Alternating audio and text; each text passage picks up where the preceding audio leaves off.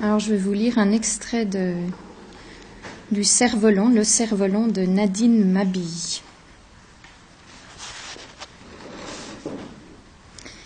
Virginie, me voici devant toi, ce soir, plus nue que je peux l'être en plein été, sans la moindre défense, pour la première fois, sans pouvoir m'exercer à être courageuse, sans avoir la moindre force pour cela.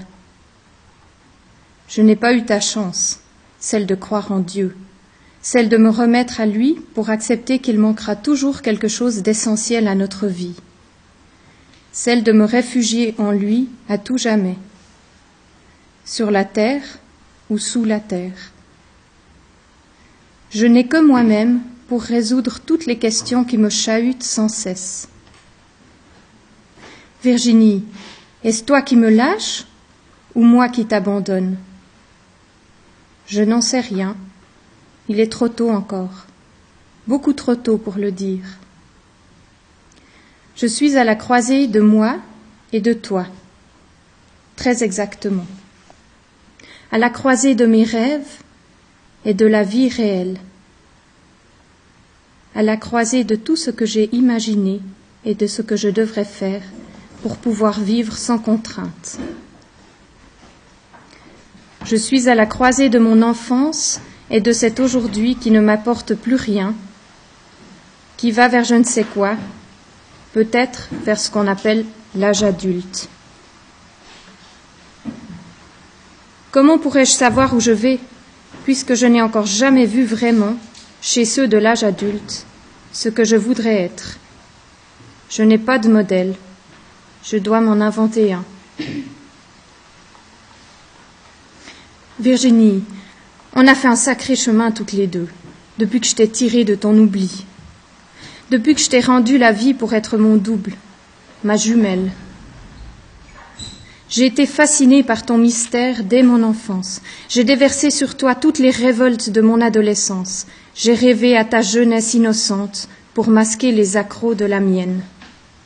Et puis, j'ai eu besoin de ta mort pour camoufler mes propres envies de mort. Je t'ai imaginé absolu, incapable de faire le moindre compromis. J'imaginais ton caractère aussi bouillonnant que le mien, ta soif de comprendre aussi intense que la mienne, tes facultés d'émerveillement aussi grandes. Je t'imaginais aux aguets de tout ce qui se passait, brûlant pour tout ce qui était interdit, rebondissant toujours après les chagrins comme une infatigable balle de ping-pong. Je t'ai choisi pour partager avec moi ce voyage de vie commencé à ma naissance, pour que tu suives, à mes côtés, les métamorphoses continuelles de ce kaléidoscope appelé univers. Je t'ai même invité dans mes nuits où je projetais sur un écran géant ce que je n'avais pas eu le temps d'absorber pendant toute la journée, tout ce que dans mes impatiences j'avais manqué. Tu as écouté sans m'interrompre une seule seconde, sans être étonné le moins du monde de mes étranges divagations. Virginie, je viens pour te tuer ce soir. Voilà la vérité. Il faut que je fasse un choix entre toi et moi parce que l'équilibre s'est rompu, parce que je n'arrive plus à laisser cohabiter ces deux volontés si exigeantes, la tienne, m'attirant maintenant à l'endroit où tu es, et la mienne, me poussant sans ménagement vers la vie. Ce soir, il faut que j'aille jusqu'au bout. Il faut que je liquide tout ce qui me retient encore prisonnière de mon enfance pour pouvoir repérer un signe qui m'emmènera où je dois aller. J'ai à peine dix-huit ans, et en même temps, tout comme toi, près de cent ans. Tu es de trop pour un seul corps, de trop pour une seule âme. Ce soir, j'ai peur, Virginie, et toi, tu ne trembles même pas. La lune, qui t'éclaire comme un projecteur, balaye ta cuirasse d'herbes et de fleurs sauvages, dénude ta tombe entièrement usée, se fixe sur cette pierre où je me suis tant de fois pressée. M'en dévoile chaque fissure, me dévoile soudain toutes les fissures de mon corps, Je t'en veux presque d'avoir été sûre de ton destin au moment où le mien se défile complètement, au moment où je doute tellement fort. Pourtant, ta peau devait être comme la mienne le jour où tu as pris ta décision, griffée, écorchée, criblée de mille blessures, couverte de ratures. Tu as été ma sœur, Virginie, celle qui a remplacé l'autre. Mais je crois que tu étais beaucoup plus simple que moi. Tout ce que tu as fait, tu l'as fait avec colère, avec violence.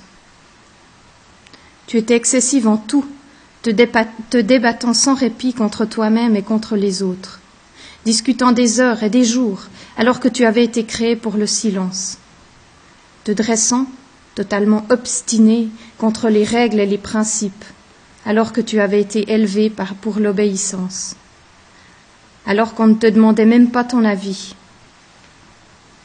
tu as voulu imposer ta vérité à un monde qui n'était pas prêt pour l'accepter.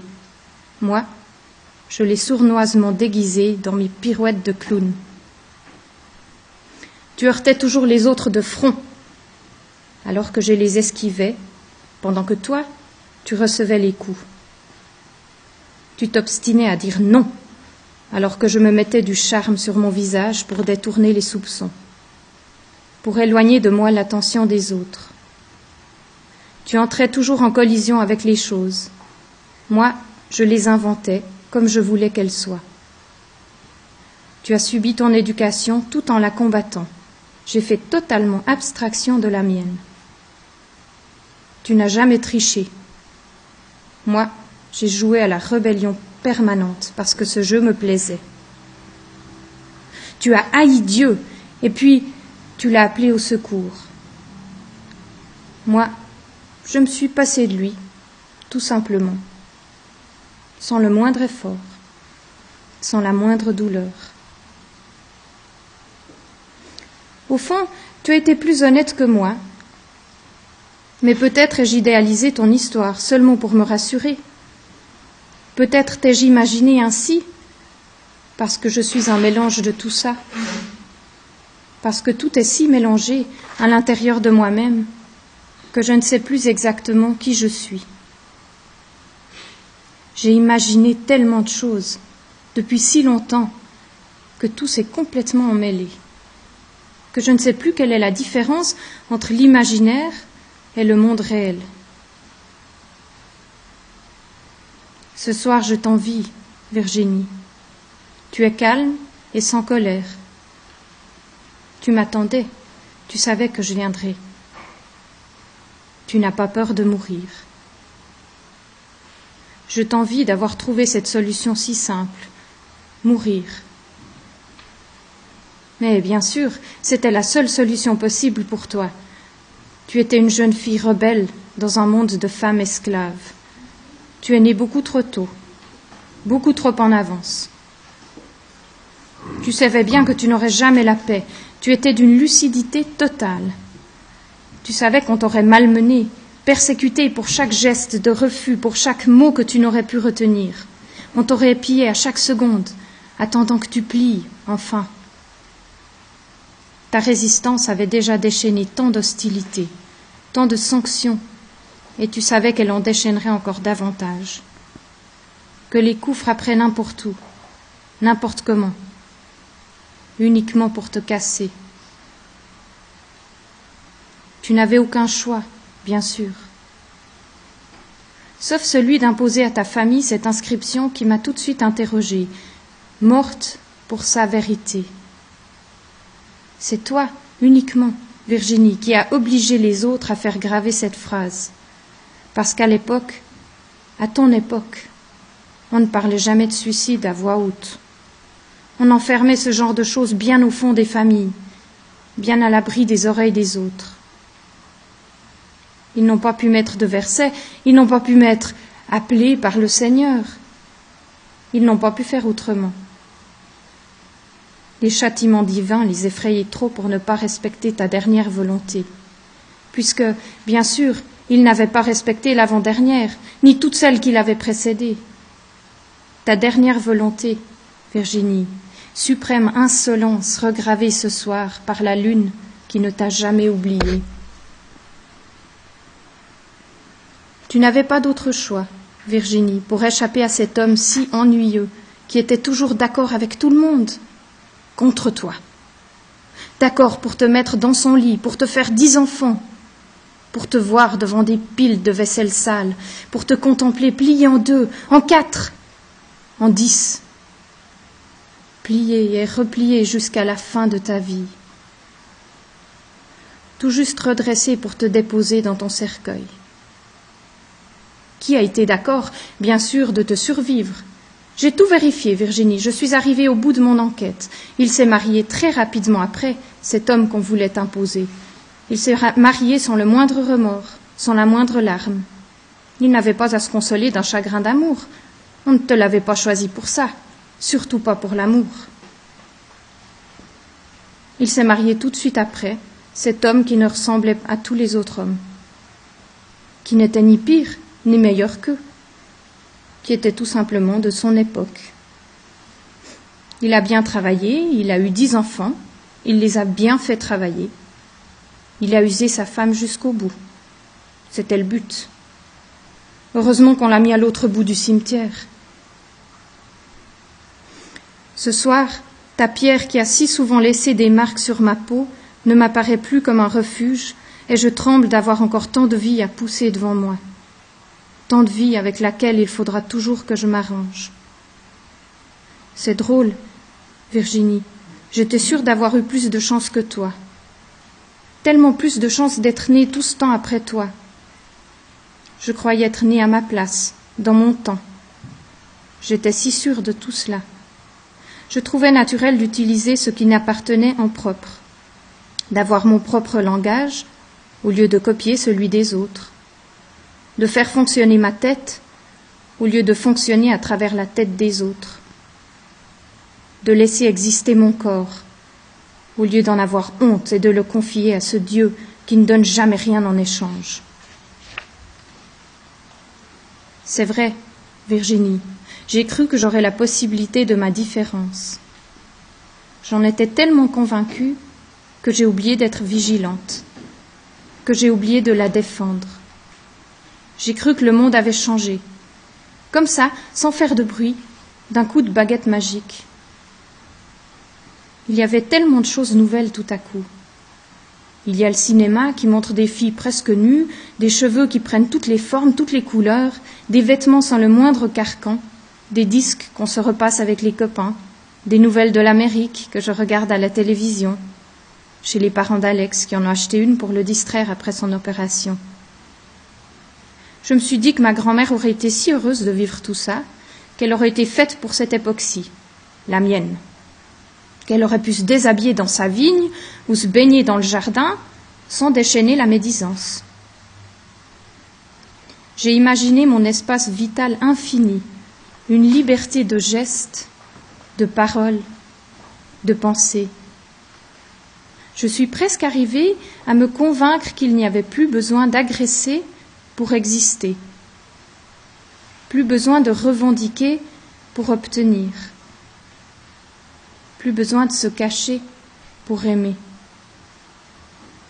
Je me suis trompée, Virginie, comme toi, trompée d'époque.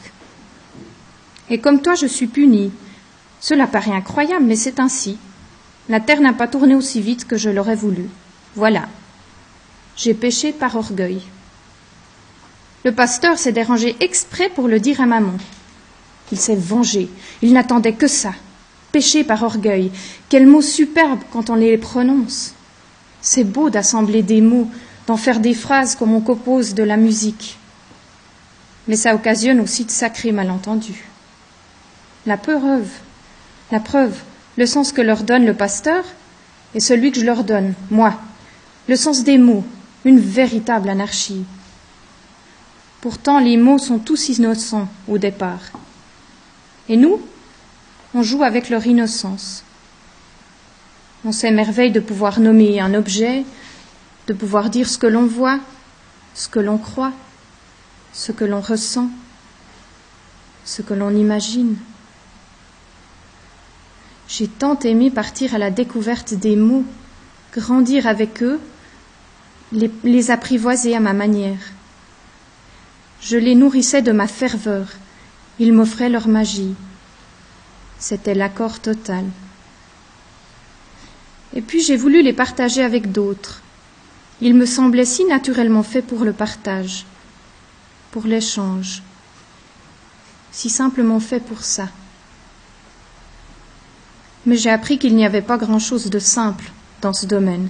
J'ai appris qu'on pouvait accueillir les mots avec indifférence, avec méchanceté, avec mépris. J'ai appris qu'on pouvait les détourner, les contourner, les humilier, les pervertir, et que les mots, ainsi maltraités, pouvaient devenir médiocrité, hypocrisie, mensonge, maladie, haine, vengeance. Quelle confusion peut amener le sens des mots, Virginie Et pourtant, dire quelque chose de vrai, avec des mots vrais, c'est beau. C'est comme une symphonie. Ce soir, je, divague un peu, Virginie. Je me perds dans mes incohérences, dans mes tâtonnements, dans mes reniements, dans mes questions muettes de réponse. Je n'ai plus d'assurance. Les choses sont bien plus compliquées pour moi que pour toi. Je suis entre deux mondes, entre le tien et celui de maman qui ont d'étranges ressemblances. Le mien n'existe pas encore et je dois l'inventer. Mais ce qu'il y a de drôle, c'est que je te rejoins même, quand même pour une chose. Je crois, Virginie, qu'il n'y a pas d'époque pour les gens différents. Ce soir, Virginie, je suis en sursis. Comme un funambule sur son fil, je balance tantôt d'un côté, tantôt de l'autre, ne sachant pas si j'arriverai au bout de la corde ou si je basculerai avant. Je me suis égarée entre hier, où j'appartenais totalement, où je m'appartenais totalement, et demain, où je serai peut-être privée de cet équilibre qui m'a maintenue debout. J'ai peur de leur méthode, Virginie. J'ai peur d'apprendre à me dissimuler encore davantage, à dissimuler encore plus ce que je ressens, jusqu'à ne plus rien ressentir du tout. Comme Rodolphe. J'ai peur aussi qu'il réussisse à me faire devenir normal. Dieu a bien réussi à faire marcher le monde par sa seule volonté. Il a bien réussi à le faire trembler, à le faire se battre, à le faire tuer pour lui. Quelle incroyable tromperie que cette cause. Ce soir, j'ai peur, Virginie. Il faut que j'oublie pour un temps le goût de mes balades, celui de ma liberté. Il faut que j'arrive à vivre sans me saouler de vent et de soleil, sans m'écorcher les pieds, les jambes dans les ronces et les orties, sans me frotter au tronc de mes arbres et m'imprégner de leur écorce, sans mâcher le pain de coucou et la rhubarbe sauvage, sans mastiquer les fruits verts juste pour le plaisir d'avoir des frissons sans lécher la rosée sur les pétales de mes secrètes aubes, sans me nourrir jour après jour, année après année, de la nature tout entière, sans la humer en permanence et en faire mon seul oxygène. Virginie, l'ombre du grand marronnier va me manquer, et l'odeur des foins aux alentours, et celle des églantines qui recouvrent ta pierre, celle de l'été qui va finir, et de l'automne que je ne verrai pas.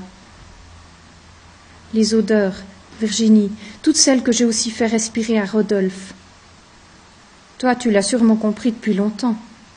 Dieu, c'est tout cela. Ce n'est rien que ça. Cette terre qui absorbe tout, qui s'enrichit de tout, qui redistribue ce qu'elle a pris. Tu le sais bien, Virginie, toi qui es terre. Le pasteur est venu voir maman hier après-midi. Ils sont d'abord restés à la salle à manger, avec la porte fermée. Ils ont parlé de ce qui faisait jaser tout le monde ici. Papa, lui, n'a pas voulu quitter son atelier. Il a eu raison, ça n'en valait pas la peine. On ne s'entend pas du tout avec papa, mais il y a quand même une chose que j'aime bien chez lui. Il ne se laisse jamais faire par les autres. Il ne se laisse jamais influencer. Le pasteur a dit à maman que j'avais des relations anormales avec Rodolphe, une manière de me conduire tellement peu convenable pour une fille de mon âge, une manière de m'exprimer qui sortait des livres, de livres malsains pour ma santé morale, et qu'il était temps de réparer tout ça. Au bout d'un moment, maman m'a demandé de venir vers eux. Elle avait des larmes dans ses yeux. Elle avait le même visage que le jour où la petite sœur est morte. J'ai regardé le pasteur avec toute la colère que j'avais en dedans de moi. Je le détestais encore plus qu'avant. Je le détestais de faire tant de peine à maman. Je le méprisais comme il méprisait ce qui sortait du droit chemin. Il l'a sûrement senti parce qu'il s'est tenu assez loin de moi. Il a pris sa voix hypocrite. Il m'a parlé comme on parle à quelqu'un de dangereux.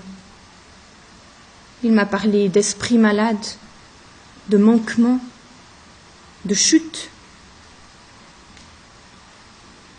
Il n'avait jamais aimé mes questions au catéchisme, ni mes réponses. Il avait peur de mes provocations. Il avait enfin trouvé quelque chose de sérieux à me reprocher. Il avait enfin trouvé un moyen de me faire taire. Je n'ai pas dit un mot. Que pouvais-je lui dire, si ce n'est que j'étais plus privilégié que lui, que son Dieu me faisait des faveurs, qu'il était beaucoup plus humain que lui, qu'il m'avait déjà pardonné et qu'il irait s'occuper lui-même des vieux et des malades. J'ai vraiment pensé que si Dieu existait quelque part, il ne pouvait pas être d'accord avec cette injustice. Le pasteur est parti avec la promesse de maman, celle de ne pas laisser les choses traîner, celle de m'éloigner à tout prix d'ici. Lui, il avait tenu sa promesse, celle qu'il avait faite à la mère de Rodolphe.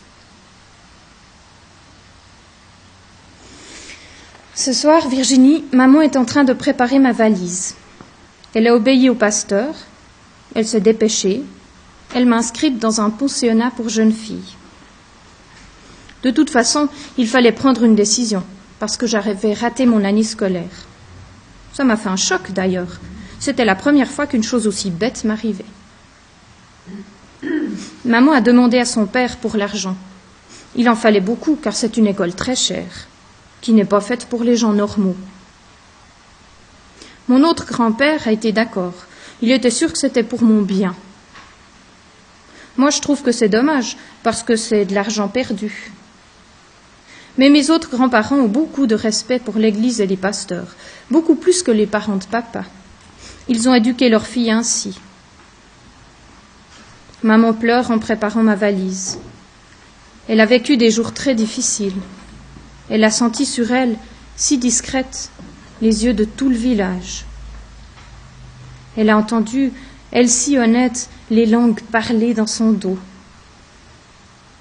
Elle pleure.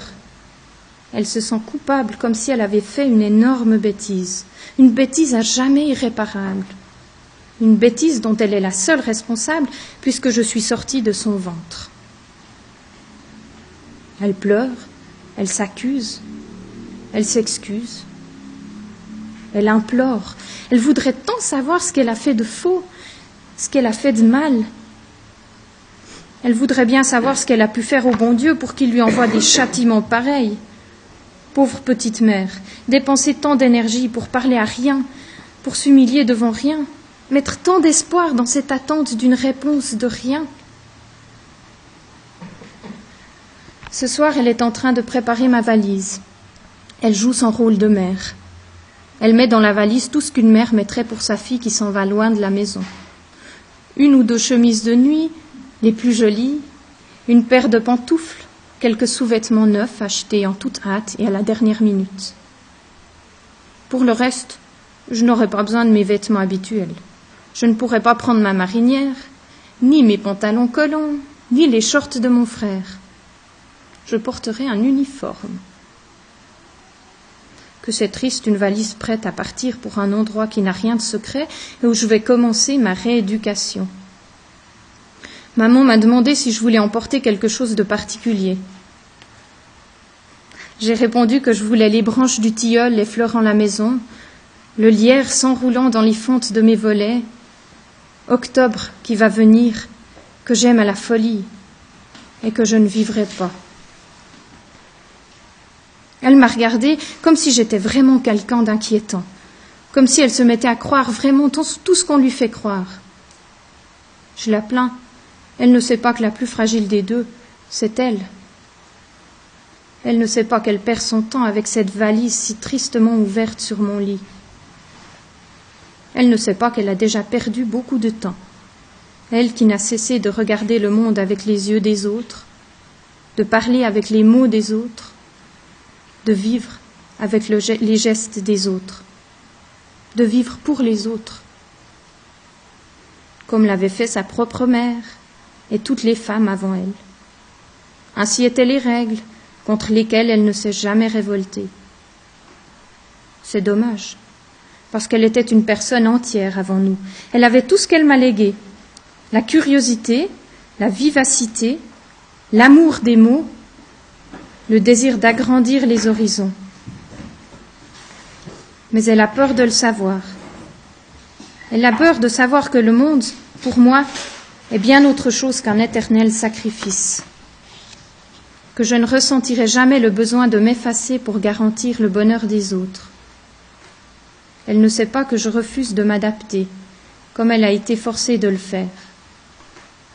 Elle ne sait pas que ma vie est là, terriblement présente, totalement exigeante et que je veux la vivre maintenant. Elle ne sait pas que j'ai essayé d'être responsable de moi-même depuis que j'ai posé mon premier regard sur le monde, depuis que je l'ai regardé à ma manière et que je l'ai trouvé beau, depuis que je l'ai créé pour qu'il s'ajuste à moi et non pas pour que je m'ajuste à lui. Elle ne connaît aucun de mes secrets. Elle ne sait rien de moi. C'est dommage, Virginie.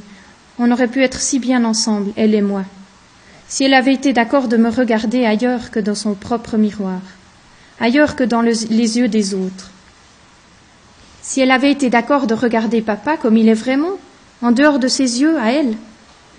Si elle avait supporté de ne pas être d'accord avec lui pour pouvoir défendre ses enfants.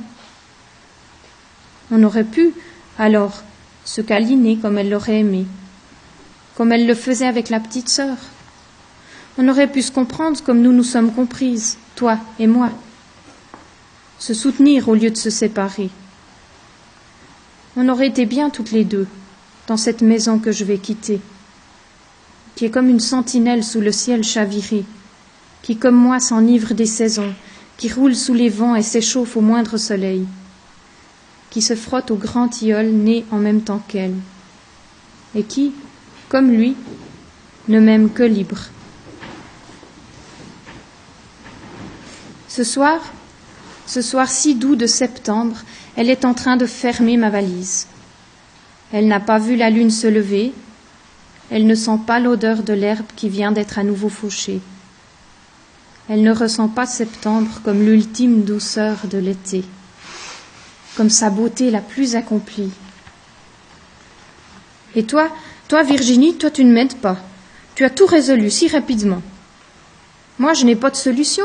Je n'ai même plus la tentation de leur jouer un mauvais tour et de disparaître. Je suis trop fatiguée pour m'échapper encore. Je suis si fatiguée que je vais me laisser faire, pour la première fois. Si fatiguée que je vais les laisser faire, que je vais, enfin, les laisser décider de ma vie. Avant de m'en aller là-bas, j'irai chercher mon cerf-volant. Je le contemplerai une dernière fois. Je le toucherai pour m'assurer qu'il a bien existé. Je caresserai encore ses ailes si légères. Ses ailes faites pour voler, uniquement. J'irai plus loin que le cimetière beaucoup plus loin, jusqu'au moment où le chemin se met à monter vraiment, jusqu'au moment où le paysage laisse la place à tous les horizons, jusqu'à cet endroit magique où on voit le ciel rejoindre la terre, où on ne sait plus très bien ce qu'est le ciel, ce qu'est la terre, ce qu'est la réalité, ce qu'est le rêve. Alors, je lui dirai adieu. Je dirai adieu aux grandes vacances. Et je, le lâcherai pour toujours. Et puis, demain, je me laisserai conduire, je me laisserai enfermer, comme j'ai enfermé mes mots quand j'avais dix ans. J'apprendrai la cuisine, l'ordre, l'organisation. Je ferai en sorte que les points à l'envers se remettent à l'endroit. J'apprendrai à devenir ce qu'on veut que je devienne, une vraie jeune fille. J'apprendrai aussi à me tenir convenablement, à tenir les comptes du ménage, à compter les heures qui ne passent pas. C'est tout ce qu'ils ont trouvé. Ils n'avaient pas d'autre moyen pour tuer ma liberté. Demain, je me laisserai emmener sans rien dire. Je ferai juste semblant de dormir. Je me cacherai juste un moment derrière le pilier de l'église et j'écouterai Rodolphe jouer une fugue de Bach. Je l'écouterai jusqu'à ce que je m'endorme pour de bon. Mais je déraille complètement, Virginie. Une fugue, c'est aussi un mot qui se déforme, un mot à deux temps. D'un côté la musique, de l'autre une fuite. La musique, c'est fait pour chercher ce qu'il y a de plus beau dans le monde. C'est fait pour voyager où il n'y a pas de frontières. La fuite, ça ne cherche rien, ça ne va nulle part. Ça ne me ressemble pas.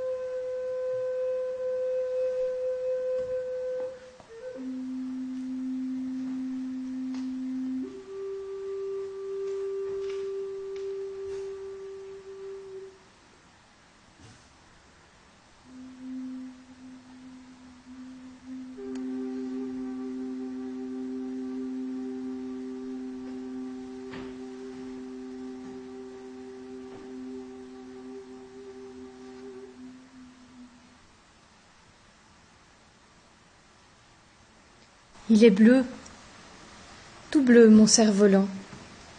Il s'approche tellement du ciel qu'il se confond presque avec lui. Il est juste un peu plus clair, heureusement. Je le suis sans faire attention où je mets les pieds.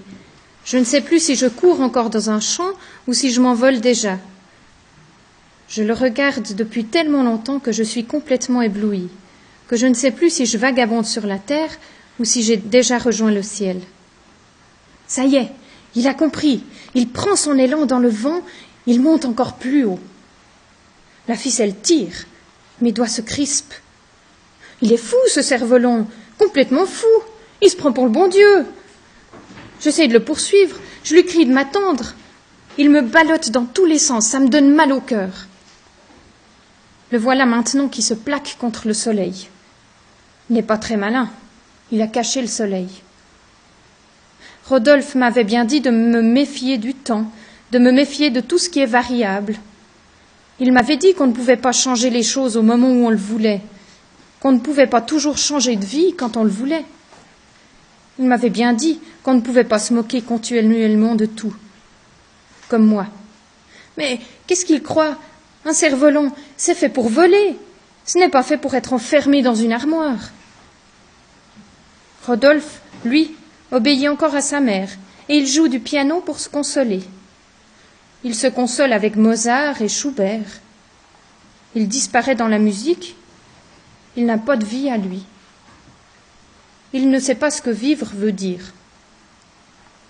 Mozart et Schubert, ce sont de drôles de noms. Ce sont des noms oubliés, comme celui de Virginie.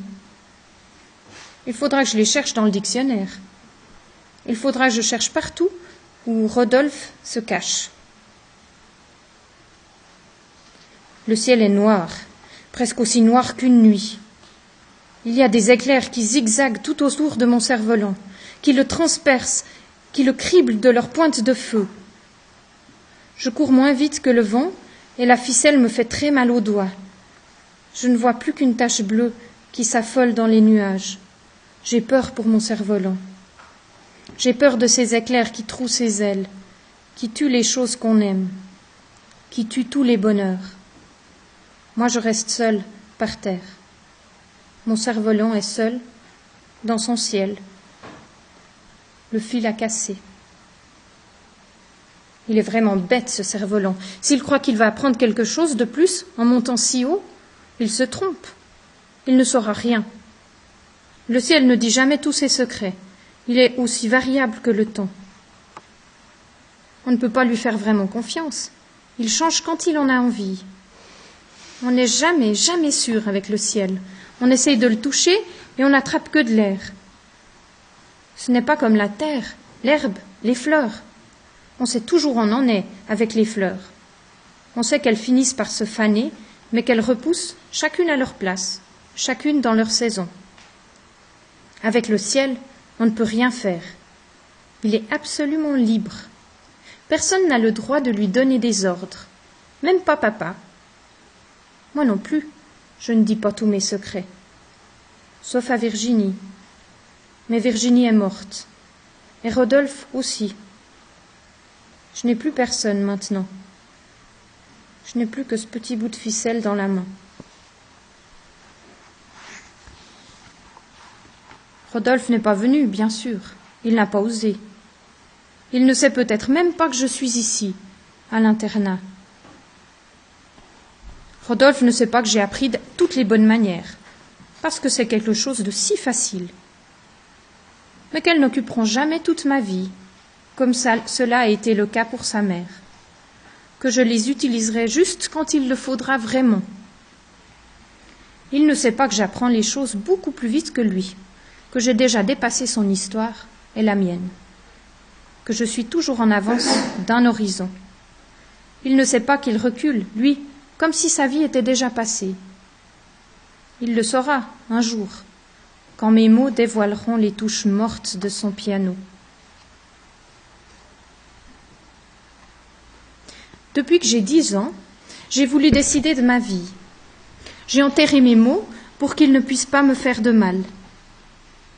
Depuis que j'ai dix ans, Je me suis raconté des histoires pour pouvoir vivre comme il faut. J'ai inventé des personnages et des endroits magiques. Je me suis créé un univers où il n'y avait pas de place pour les larmes. Depuis que j'ai dix ans, j'ai joué avec la vérité. Je l'ai arrangée comme cela m'arrangeait, parce que j'avais peur d'elle. Depuis que j'ai dix ans, j'ai rêvé plutôt que d'avoir le courage de supporter la vérité. Depuis que j'ai dix ans, j'ai parcouru le ciel avec mon cerf-volant, pour oublier tout ce que je n'aimais pas sur la terre, tout ce qui m'aurait fait pleurer, qui m'aurait empêché de vivre vraiment. Depuis que j'ai dix ans, j'ai cherché partout la liberté. Je l'ai cherchée dans le ciel, dans mes chemins, dans les livres, dans la musique de Rodolphe. Je ne savais pas qu'elle était au fond de moi-même, tout simplement. Depuis que j'ai dix ans, je me suis plus occupée des autres que de moi-même. Je croyais que je devais être là, auprès d'eux, pour qu'ils puissent vivre. Et puis, j'ai entraîné Rodolphe dans mes chemins. J'ai essayé de lui montrer le ciel, les horizons, les saisons. J'ai essayé de l'emmener hors de son enclos. Je me suis si peu occupée de moi-même, je n'ai pas écouté mes chagrins. Je n'ai plus voulu de ces mots qui s'entassaient au fond de moi, qui prenaient de plus en plus de place, qui étouffaient tous mes espoirs qui m'étouffait en silence, et puis qui mourait, faute de pouvoir être déposé dans mon carnet de notes. Je n'ai pas fait attention à tous ces cadavres qui pourrissaient à côté de mon âme. Alors, je suis morte aussi, un peu, à cause de ça. Maintenant, ils n'ont plus besoin de moi. Maintenant, je vais pouvoir vivre comme j'ai envie, uniquement, véritablement. Je vais vivre en regardant la vérité en face, tout le reste de ma vie.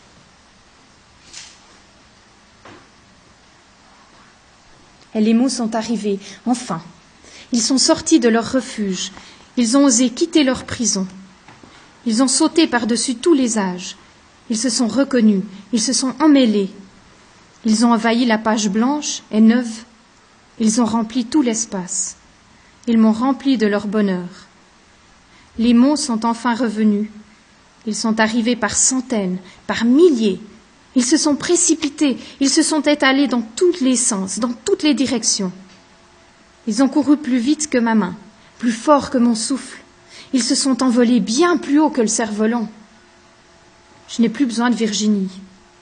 Je n'ai plus besoin de Rodolphe. Je suis libre, vraiment. Rodolphe jouait la musique de Mozart celle de Schubert. Moi, j'écris mes propres mots. C'est ma propre musique. C'est ma musique qui jaillit, légère, heureuse, comme les cascades du ruisseau. Je suis seule avec mes mots retrouvés.